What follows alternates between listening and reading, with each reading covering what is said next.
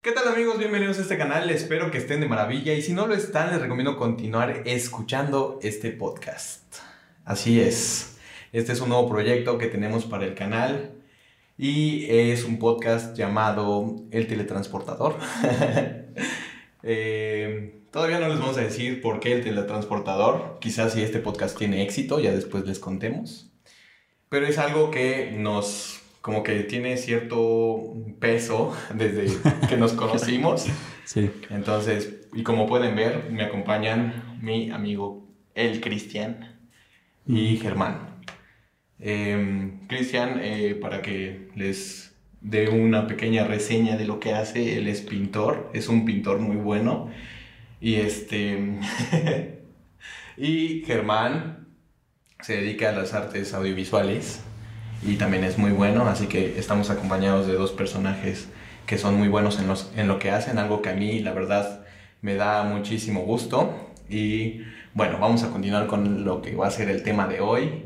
Prácticamente vamos a platicarles nuestra percepción de la crisis de los 25 años. Y cada quien va a dar su punto de vista, espero que les guste muchísimo. Eso. Si estás aquí, Ah. ¿no? Sí, eh, Ah, bueno, pero- antes, perdón. E- Esto es la tercera vez que grabamos este episodio. Espero que quede muy bien y que les guste muchísimo. es literalmente como el cliché por problemas técnicos. Ándale. Ya habíamos hecho buenas, este, buenas, buenas aportaciones. Sí, habíamos hablado muy Ahora vamos a fingir que, que todo es natural, Que todo aunque es ya, ya, Sí, tuvimos sí, sí. dos ¿Sabes veces qué se me acaba de ocurrir? Sí, así, así. y, y- y lo- y me corrige, no, no era así. Actúa No, pero natural. creo que tú te había pasado esto. ¿No te acuerdas? Así picándome por abajo. Sí, bueno, para quienes no sepan, la crisis de, la- de los 25 años es un concepto que mm, sucede a nivel mundial, que mm, pasa cuando las personas justamente cumplen 25 años, que nosotros tres tenemos 25 años. Entonces, eh, es un momento en el que la gente entra en duda respecto a su vida sentimental y laboral. Y es, yo creo que también podríamos decir que es casi y únicamente por tus porque te comparas con tu versión adolescente y las expectativas que tenías. Entonces justamente a nosotros nos han venido pasando ciertas cosas, a cada una una diferente y en muchas similares que queremos eh, compartir porque se nos hacen súper interesantes y que tal vez a alguien puedan serles de utilidad, tal vez para que no se sientan solos. Si sienten que le están cagando a los 25 años, No se preocupe. no es, se muy preocupen. común, es más común de lo que pensaba. Sí. Es la última oportunidad para cagarla bien. Creo.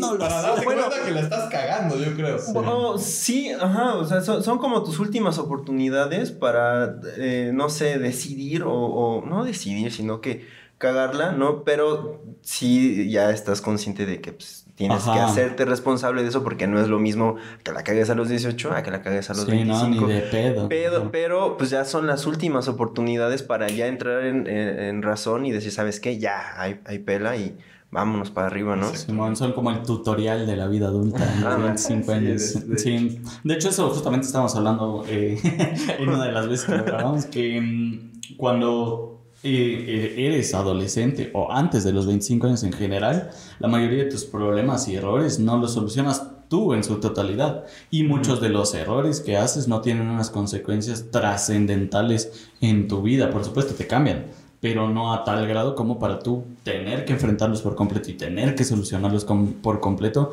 como ya a partir de los 25 años, digamos. A mucha gente le puede llegar antes, a mucha gente le puede llegar mucho después, depende de cada uno también.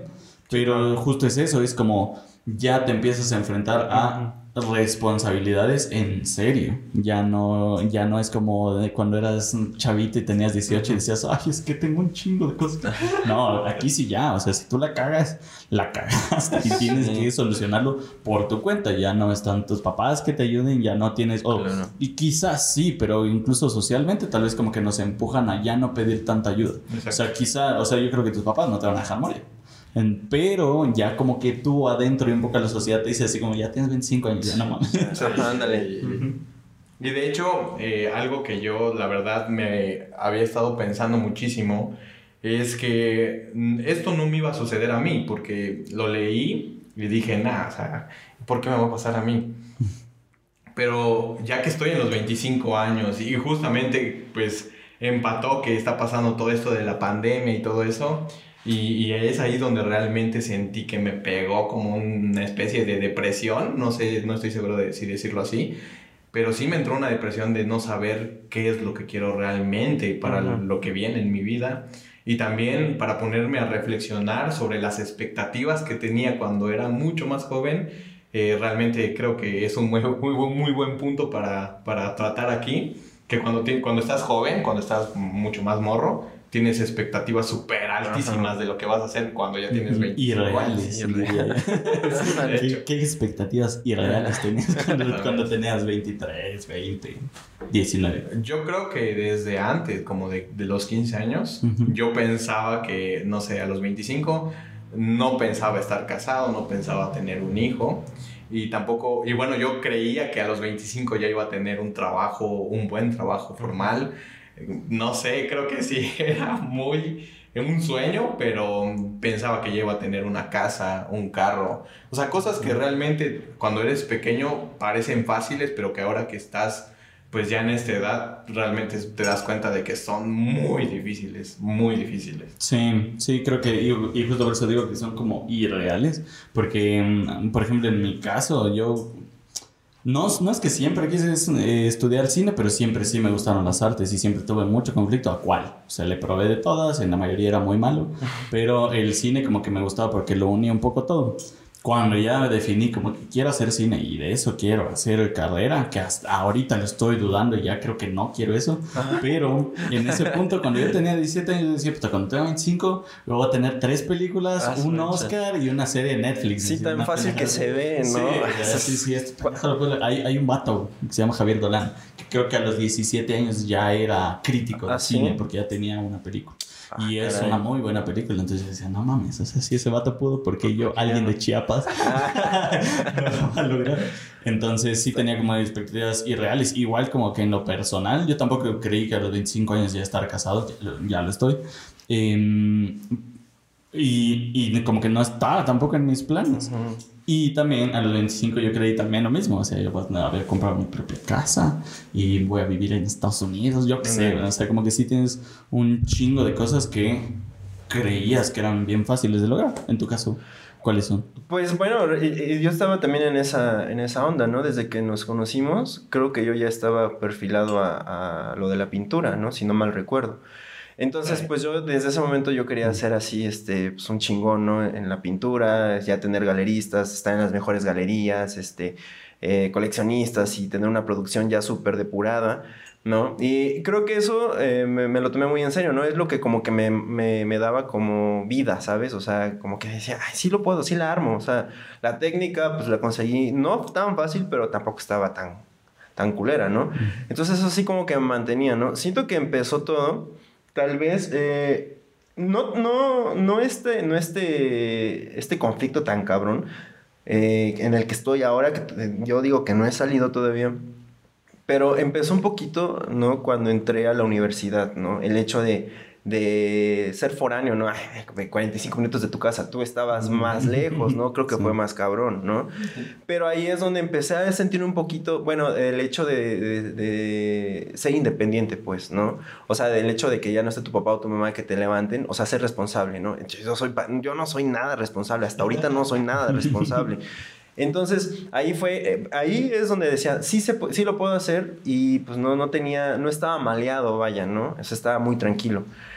Pero las cosas cambiaron de un momento a otro que no supe de dónde llegó, ¿sabes? O sea, es ahí donde empecé a decir, ¿sabes qué? Ya la- las cosas jodidas o malas que hice ya me empezaron a pesar, ¿no? Es ahí donde eh, no me arrepiento de haber hecho lo que hice, sino más bien de lo que no hice, aunque suene un poco cliché, ¿verdad? Mm. Pero es cierto, ¿por qué? Porque eso también me, me enseñó bastante a, a qué es lo que sí puedo volver a hacer o qué, qué es lo que ya no debo de hacer. Pero pues dijeron un maestro de, de la universidad, uno es pendejo y le echa ganas, ¿no? O sea, lo que, lo que sigo haciendo es algo que no me beneficia, ¿sabes? Hasta hace poco empecé a entender un, un- poquito el, el hecho de, de, de, de, centrarme más, ¿no? Pero todo este, todo este caos creo que este, se generó a partir de, de, pues vaya, las decepciones amorosas que he tenido, ¿no? Que no han sido para nada bonitas, ¿no? Uh -huh. Entonces, igual, como dijera también mi tía, ¿no? Yo aquí citando a, a personajes, ¿no? Importantes para mí, pues el, el, artista es muy pasional, ¿no? Entonces a mí sí me pega muy cabrón, ¿no? Sí. Entonces, hace ratito te comentaba que eso también me ayudó bastante como a mi producción, pero hubo un momento en donde me ganó así tan jodido que yo no sabía para dónde jalar y no tenía ganas de nada, o sea, ¿sabes? Todo lo que había como pensado en, en, la, en la prepa o en la universidad, en principios de la universidad, ya, o sea, ya sentía que debería de cambiarlo porque ya no quería. Entonces ahí empezó mi conflicto en donde para qué pinto, para qué estudié esto, para qué quiero una casa, para qué quiero un carro, para qué quiero una familia, este, o sea... Sí, creo que esas, esas son las, las, preguntas que más te empiezas a hacer. Las, son las preguntas más notables Ajá. cuando cumples. O sea, yo, y también creo que lo comentaba hace rato, que me pegó un poquito antes, porque yo salí mucho, muy joven de mi casa, y, y me empezaron a atacar estas preguntas de ¿por qué? ¿O para qué voy a hacer esto? ¿O qué quiero? O sea, el qué quiero y para qué, como que hasta el día de hoy siguen como resonando Ajá. un chingo, a tal grado que les digo, o sea, muchas veces creemos que estudias y ya, eso vas a hacer toda tu vida y ya. Pero cuando lo terminas, en mi caso yo lo terminé y dije como, mmm, creo que no me gusta tanto el cine. Por un montón de razones, pero entré en esa crisis y hasta ahorita sigo, sigo teniendo 25 años, seguramente en 2, 3 años ya he de saber, tal vez, o quién sabe. Imagínate pero... dos años más de agonía, ¿no? Sí, es que es como una agonía de que, sí, ¿qué chingados hago? O sea, ¿qué tengo que hacer de mi vida? ¿O qué quiero hacer? Que es como más difícil porque entra en duda todo esto. Supongo que igual en comparación a las expectativas que teníamos. Yo tenía una claro. teoría de esto, de por qué sucede. Creo que cuando eres niño, como que te dicen un poco más o menos cómo es la vida. O sea, Ajá. más o menos como el de la primaria de naces, creces, te reproduces Ajá. y mueres. Y ya. Estamos en el reproduces de alguna manera en nuestra edad. Entonces, que voy a tener un hijito y luego me voy a morir, pero ¿y qué hay en medio? O sea, no hay un Exacto. año, hay 40. Exacto. Entonces, como que ahí es donde se empieza a volver complejo, porque yo de niño me decían, o sea, bueno, ya cuando te despiertas y tienes conciencia y estás en segundo de primaria y dices, ¿qué onda? O sea, ¿para qué estoy haciendo esto? Y solo sabes que porque tus papás te pusieron ahí, en cuatro años sales y entras a la secundaria y sales de la secundaria a la prepa y después a la universidad. Y de ahí, como que ya nadie te dice, te dicen tal vez como te, te casas. Ajá, ok, yo ya estoy casado. Entonces, y después, bueno, tienes un hijo, ahorita no quiero todavía, pero después, o sea, y cuando tenga el hijo, en tu caso, por ejemplo, ya tienes tu hijito y entonces después que viene como que entras en un creo que es ahí, un yo, ya, yo ya estoy yo ya estoy en ese punto en el que tengo un hijo y también me sigo preguntando un chingo de Ajá, cosas. En, sí, un primo lo decía muy chistoso, él, él, él lo asimilaba como a la universidad, Ajá. pero más o menos creo que cuando entras a los 25 años es como que estabas en una casita Ajá te sacan de la casita y te cierran la puerta atrás y estás como que completamente solo en la Ajá. calle y no conoces las calles y no sabes ni para dónde agarrar. Y entonces ahí es donde como que comienzan un montón todas estas preguntas que hablábamos, ¿no? Literalmente de lo que acabas de decir, solo contra el mundo, ¿no? Uh -huh. Y sí, y también en mi caso, eh, yo siento que quizá no antes me empecé a cuestionar esto porque yo eh, pues tuve a mi hijo a los 21 años. Y realmente, o sea, todo empezó a ser nuevo para mí, pero lo estaba asimilando de una manera como que mmm, diferente a la que yo creí que lo iba a asimilar. Porque yo esperaba, no sé, casarme y tal vez tener mi hijo a los 30 años. Siempre dije eso, siempre, siempre dije eso. Y no, fue a los 21.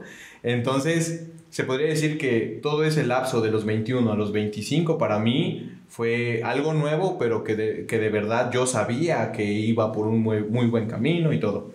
Pero ya es en este punto en el que cumplo 25 años donde empiezo a cuestionarme justamente todo esto que estamos platicando y realmente es donde me golpea la realidad, se podría decir, porque ya los sueños que tenía o los sueños que tengo no son tan fáciles.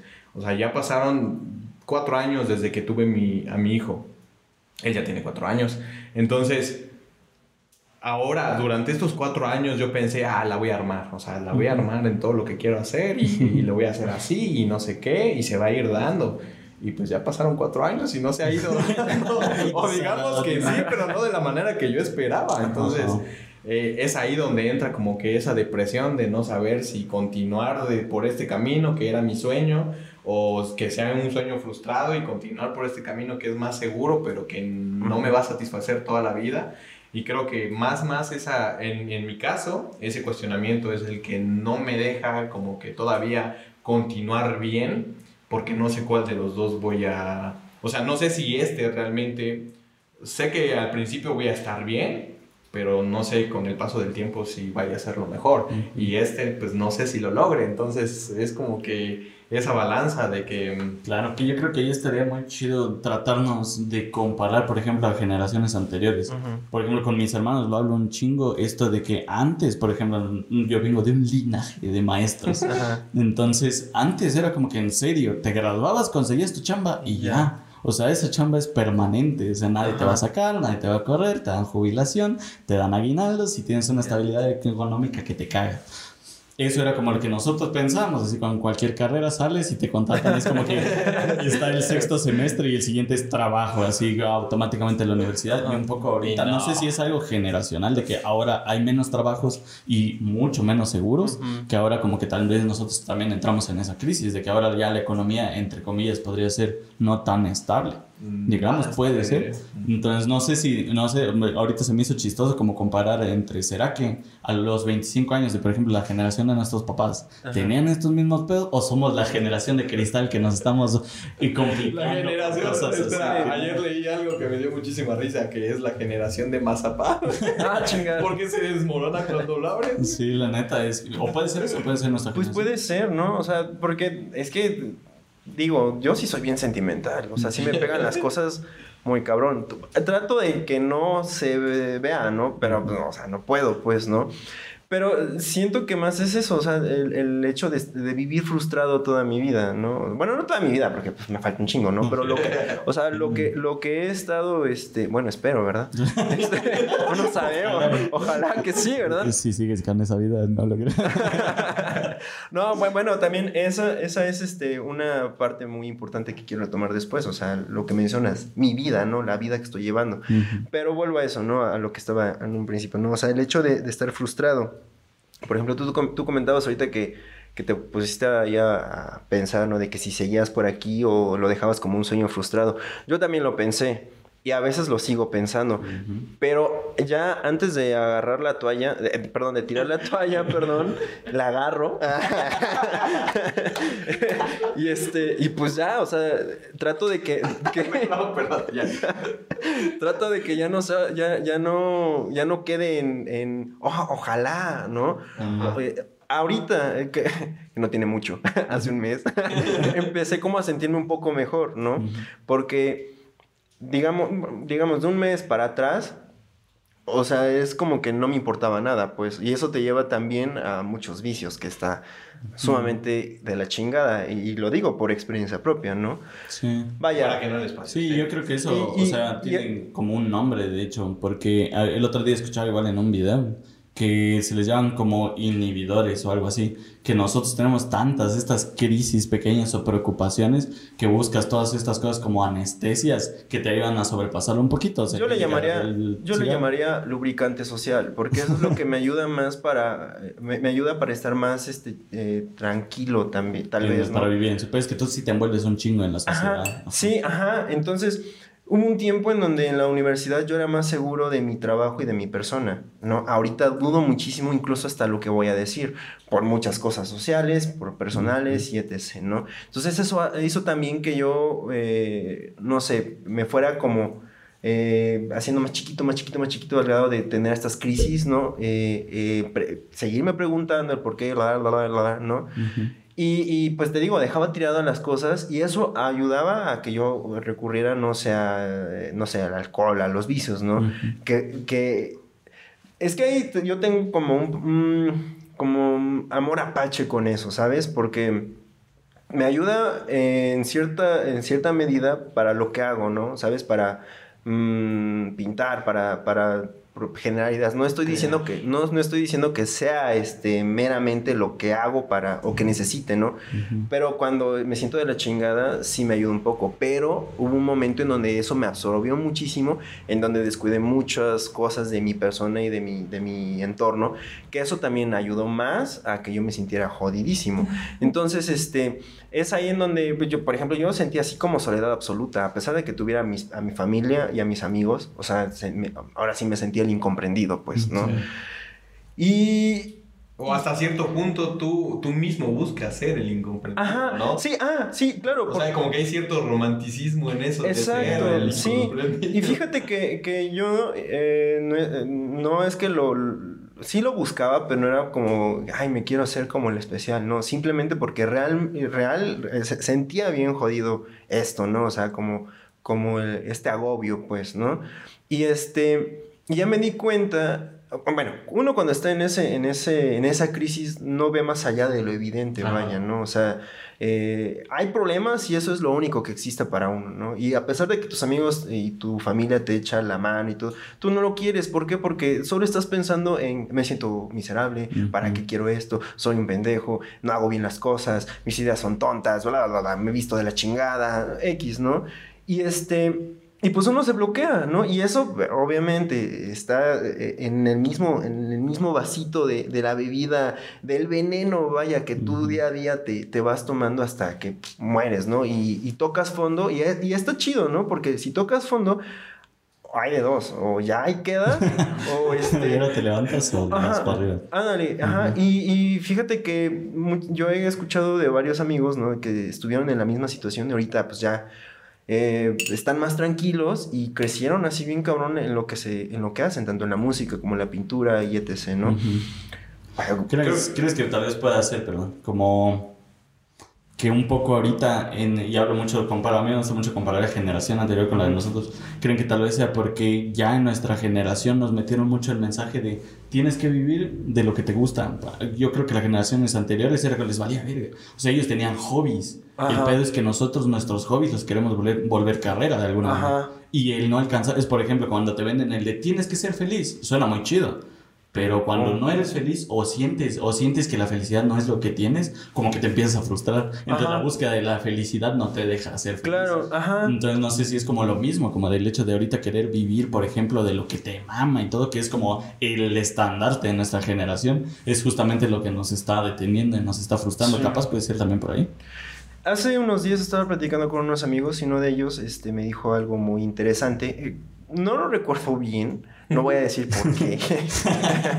no le estaba poniendo mucha atención, pero este, sí recuerdo un poquito. Él me decía de que, mm, o sea, mientras nosotros vamos creciendo, o sea, no vamos perdonando al, vaya, en tu caso, obviamente, y en el tuyo, Germán, Tony, Cristian del pasado, no nos vamos perdonando. Entonces, ese Cristian va creciendo eh, con nuestro presente, o sea, es decir, tu pasado va creciendo también. Mientras que no te perdones, o sea, va a seguir jodiéndote y se está haciendo más grande y te va a seguir jodiendo mucho, mucho, mucho más.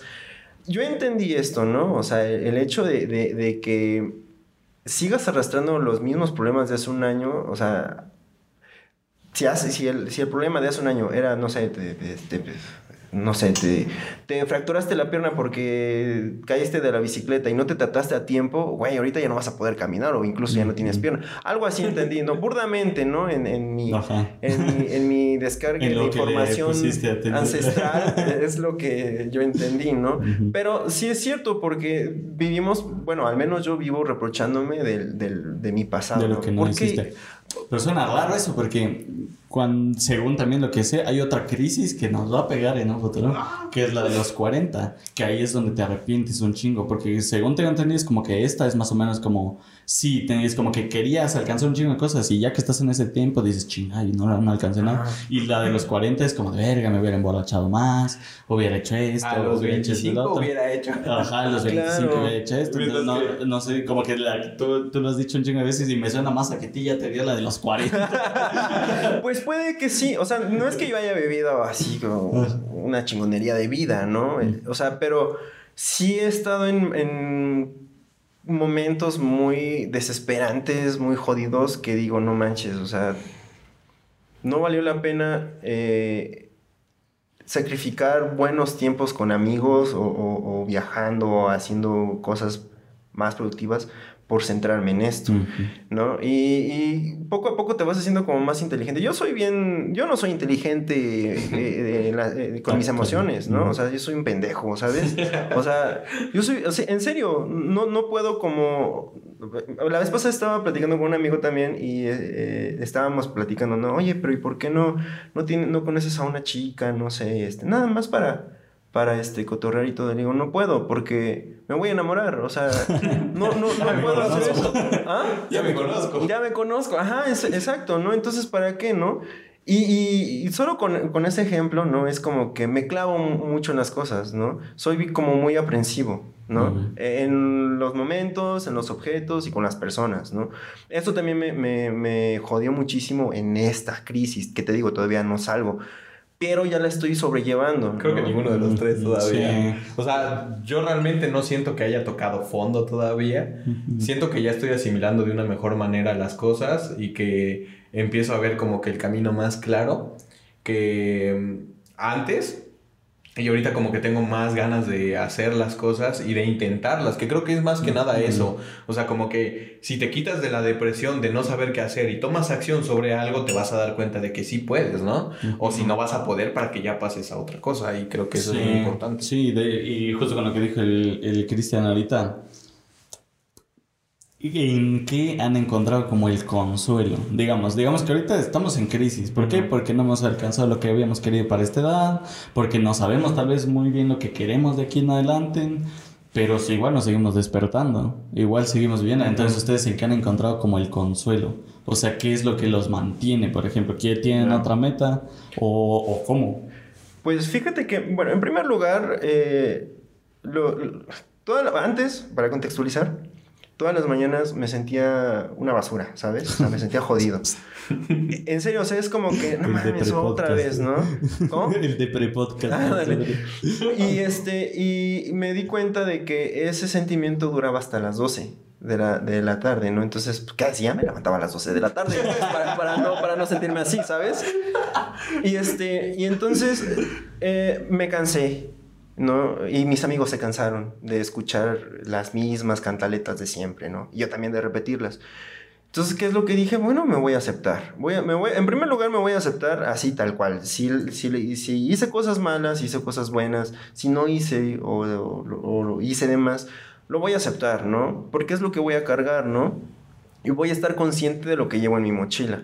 Eso, me, en primer lugar, me hizo sentir un poquito más tranquilo. Ujú. O sea, en pensar en por qué lo hice, para qué lo hice y qué hice, ¿no? Eso fue como, en primera como que me aterrizó un tantito de la realidad, ¿no? Hay veces que sí me eh, siento como agobio. Y lo otro es decir, bueno, si ya estoy aquí, pues voy a seguir cotorreando, ¿no? Más consciente eh, con, con, con cosas más. Si, si a los 18 quería una casa, bueno, pues entonces con mi desmadre y todo voy a conseguir mi casa. ¿Por qué? Porque no es posible de que yo, me, yo, me, yo le falle al Cristian del pasado, ¿sabes? La vez pasada, no sé si ustedes lo han hecho y se los recomiendo a los que nos vean y nos escuchen. A mí me ayuda muchísimo estos, este, estas meditaciones guiadas, ¿no? Bueno, no, no he escuchado podcast, uno que otro de que habla de este tipo de, de cosas, pero más las meditaciones guiadas. Y una vez escuché uno de Sanando tu niño interior.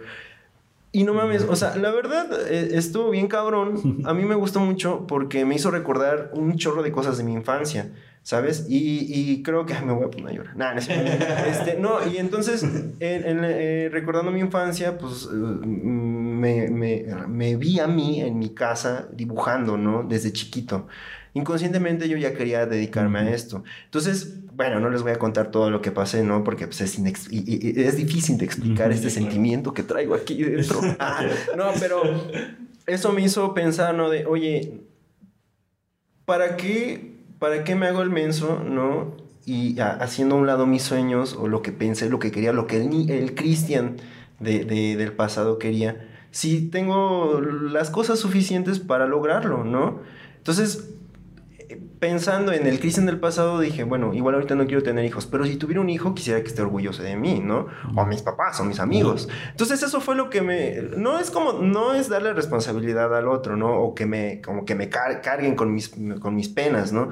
Simplemente estar consciente de que pues estoy compartiendo espacio y vida con otras personas y pues un, un, este... Eres uno mismo con la tierra. Nos ponemos pachamámicos ahorita, ¿no? Estamos conectados, ¿no?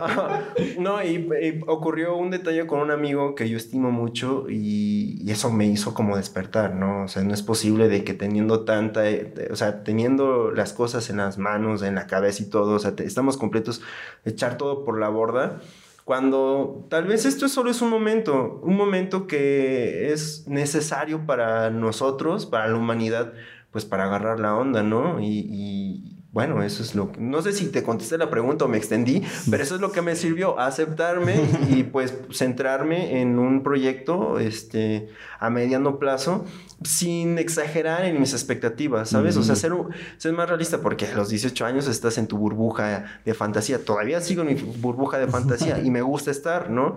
Pero pues también es como un poco más consciente y realista de lo En lugar de unicornios ya le puse caballos. o sea, pues ya... ¿No? Y en tu caso, ¿cuál crees que ha sido la cosa como la que te has aferrado como solución o como para disminuir la, la, mala sensación de toda esta crisis? Digo?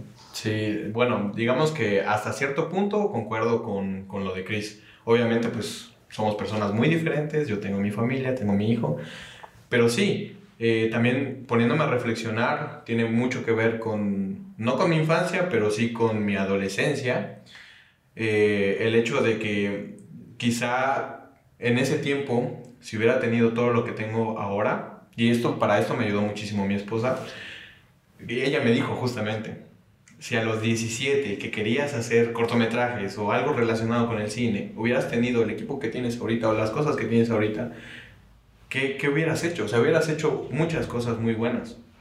Entonces, ¿por qué no hacerlas ahorita que ya tienes todo eso? ¿Por qué eh, frustrarte y como dejar la oportunidad nada más por frustrarte, o sea, nada más por querer sentirte mal o no sé.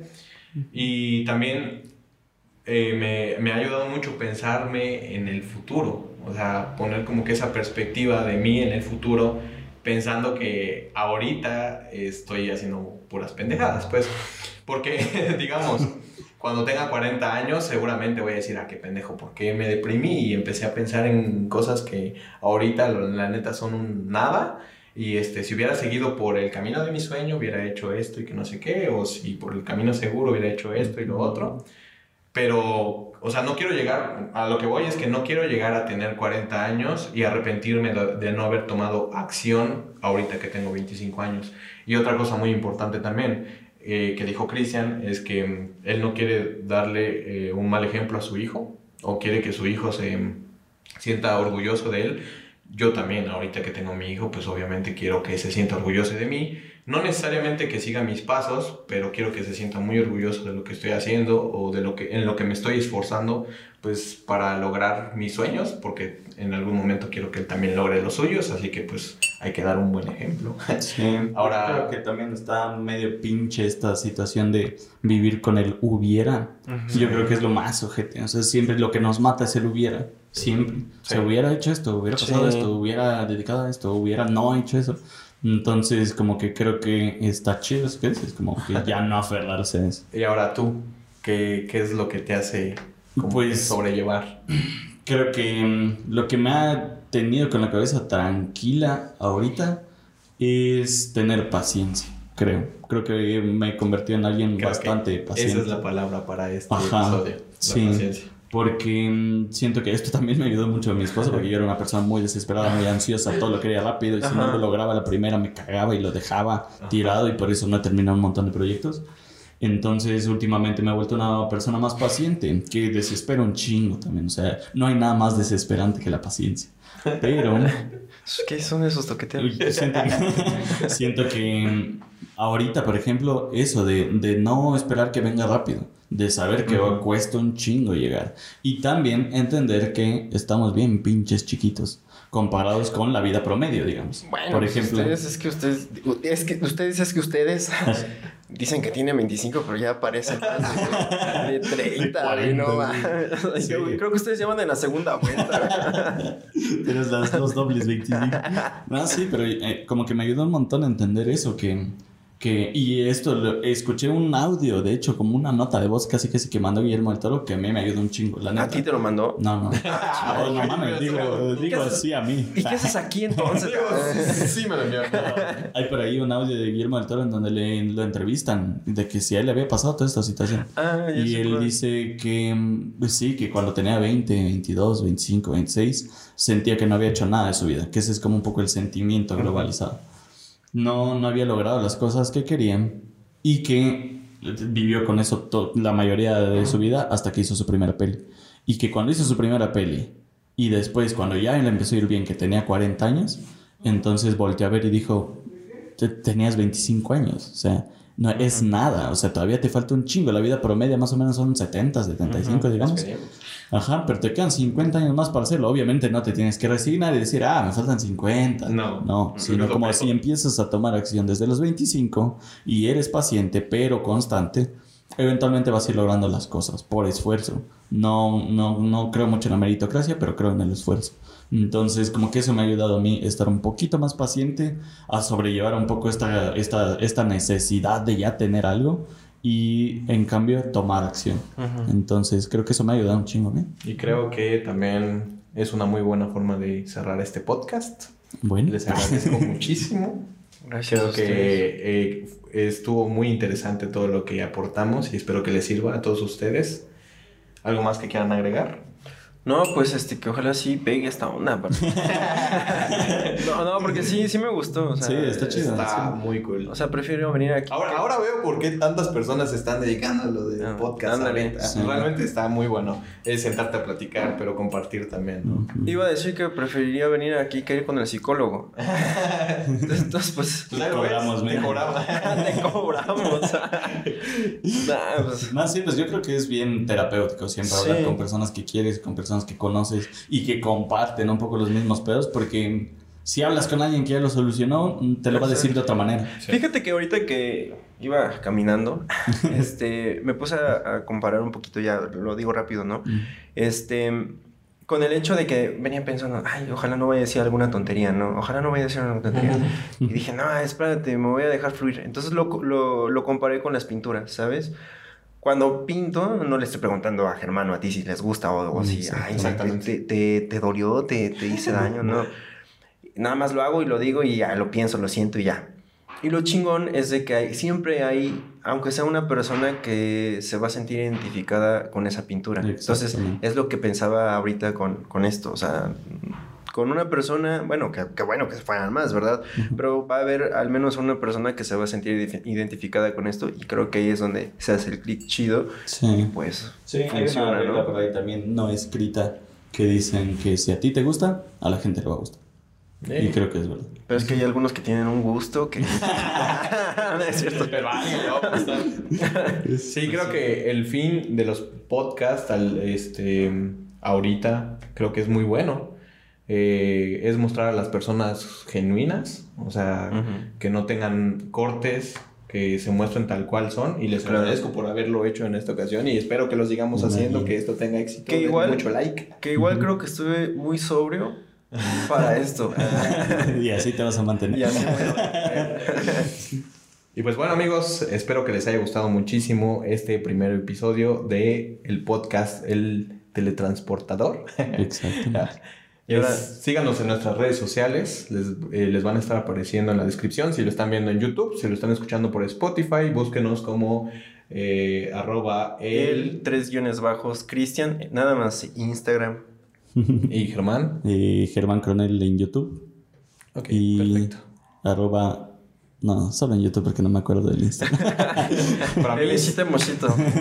para mí síganme en mis redes sociales, les van a estar apareciendo. Y también, bueno, estoy en todas como arroba Tony Shin. Y también este episodio lo vamos a estar subiendo. Bueno, vamos a abrir un canal que va a ser para este podcast. Y que estaría muy cool si van y se suscriben. Aunque ahorita no vamos a estar subiendo los episodios allá por cuestión de, de pues. Temas legales. Compromisos. Ah. Pero se los vamos a dejar de todos modos para que vayan y se suscriban. Y bueno, creo que nos vemos en el siguiente episodio. Sí. Ahora nos teletransportaremos. A ver.